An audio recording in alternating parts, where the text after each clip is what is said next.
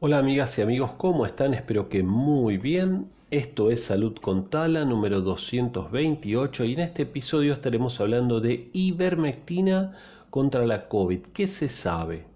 ¿Comenzamos?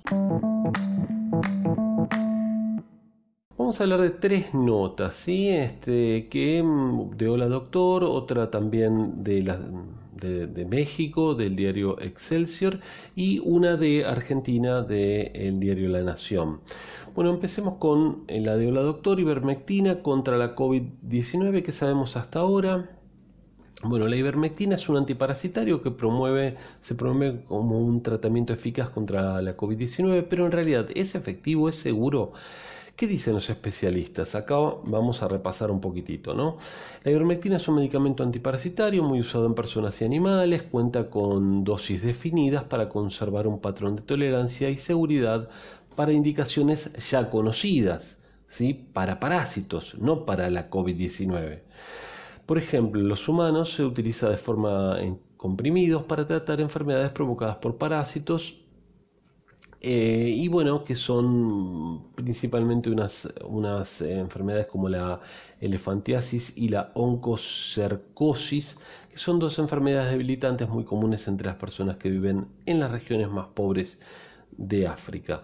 También es útil contra los gusanos redondos, entre ellos los ascaris, eh, muy comunes en niños y en adultos que viven en condiciones de mala higiene y pueden usarse en forma de crema contra la rosácea, siempre hablando de la ivermectina. ¿sí? Ahora, uso de la ivermectina para la COVID. A principios eh, de 2020, en abril, un par de meses antes de que se anunciara la pandemia, un grupo de investigadores australianos estuvo haciendo eh, investigaciones y, podía, y pudieron probar que in vitro, o sea, en el laboratorio, em, la ivermectina y evitaba, digamos, la replicación de los virus y los mataba, no se puede matar al virus, los inactivaba. No se puede matar al virus porque el virus no está vivo, si está activo o inactivo, digamos.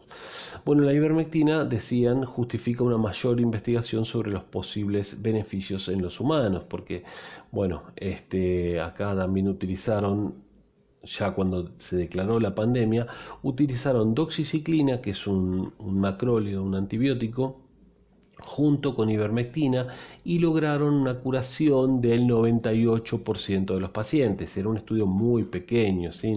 Creo que incluía algo así como 5 pacientes, eh, realmente pequeño.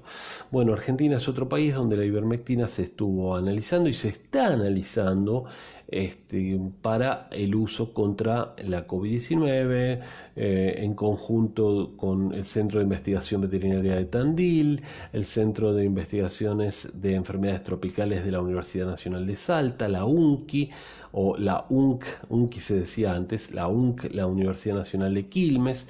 Eh, bueno, muchos lugares, laboratorio de Lea Phoenix, el, laboratorio del Hospital Garrahan, bueno, muchos, ¿sí?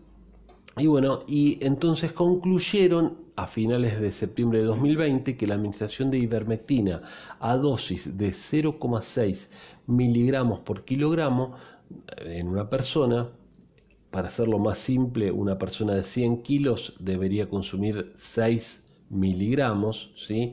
Eh, perdón, 60 miligramos, sí, 60 miligramos, 60 miligramos.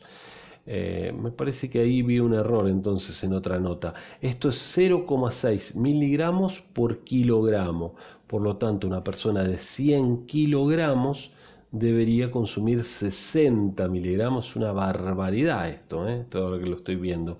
En otra nota decía, hay muchos errores, acá con las cuestiones periodísticas a veces se confunden un poco, ¿sí?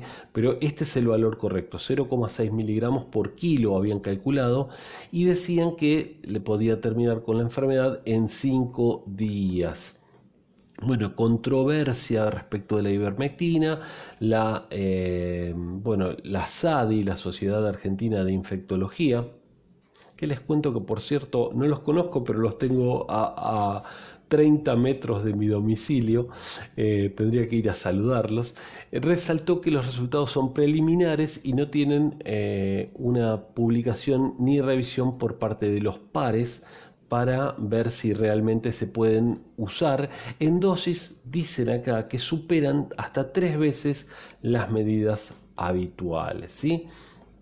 Entonces, bueno, la FDA, la Food and Drug Administration en Estados Unidos, dice que, eh, bueno, los efectos colaterales, digamos, los efectos nocivos de la ivermectina son diarrea, dolor estomacal, hepatitis, o sea, inflamación del hígado, hinchazón, especialmente del rostro y extremidades, náuseas, vómitos, mareos, confusión, convulsiones, sarpullido y hospitalización grave.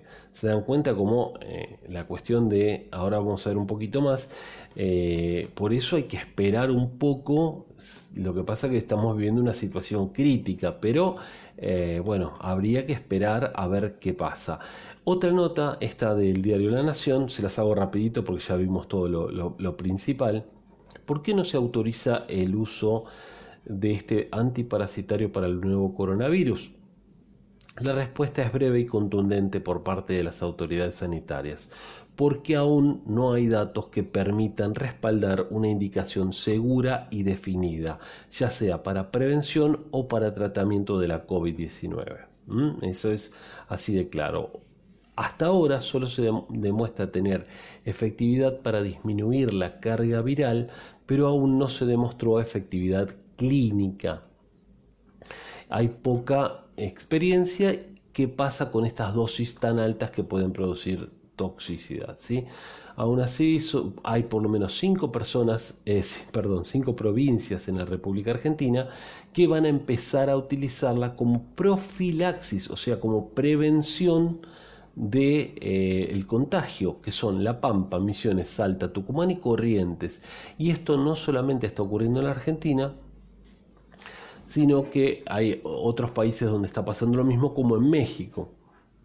Bueno, ANMAT recibió estudios de ivermectina que ya están en fase 2, ¿eh? ya que nos volvimos todos unos expertos en epidemiología, sabemos que son tres fases las que tienen que pasar, ¿no? Bueno, ya están en fase 2. Así que bueno, eh, umbral de seguridad, el uso de ivermectina como antiparasitario, eh, la dosis es muy baja, de 6 miligramos hasta 100 kilogramos. Claro, eso es lo que hay que usar. hasta ahora se usaba así, 6 miligramos para 100 kilogramos y no más de una vez por mes. Pero dosis más altas pueden provocar toxicidad y entonces la dosis este, que están proponiendo es mucho más alta. En dosis más alta pueden provocar toxicidad, alteración de estado de conciencia, hepáticas y cardíacas, por lo que no debe ser manipulado sin una indicación precisa médica y formal, explicó Carlos Damín, una, un capo. ¿eh? Este señor eh, Carlos Damín es eh, un un médico muy destacado, jefe de la Cátedra de Toxicología de la Facultad de Medicina de la Universidad de Buenos Aires y presidente de Fundartox, una fundación que tiene que ver con la toxicología, ¿sí? Él es un experto en el tema.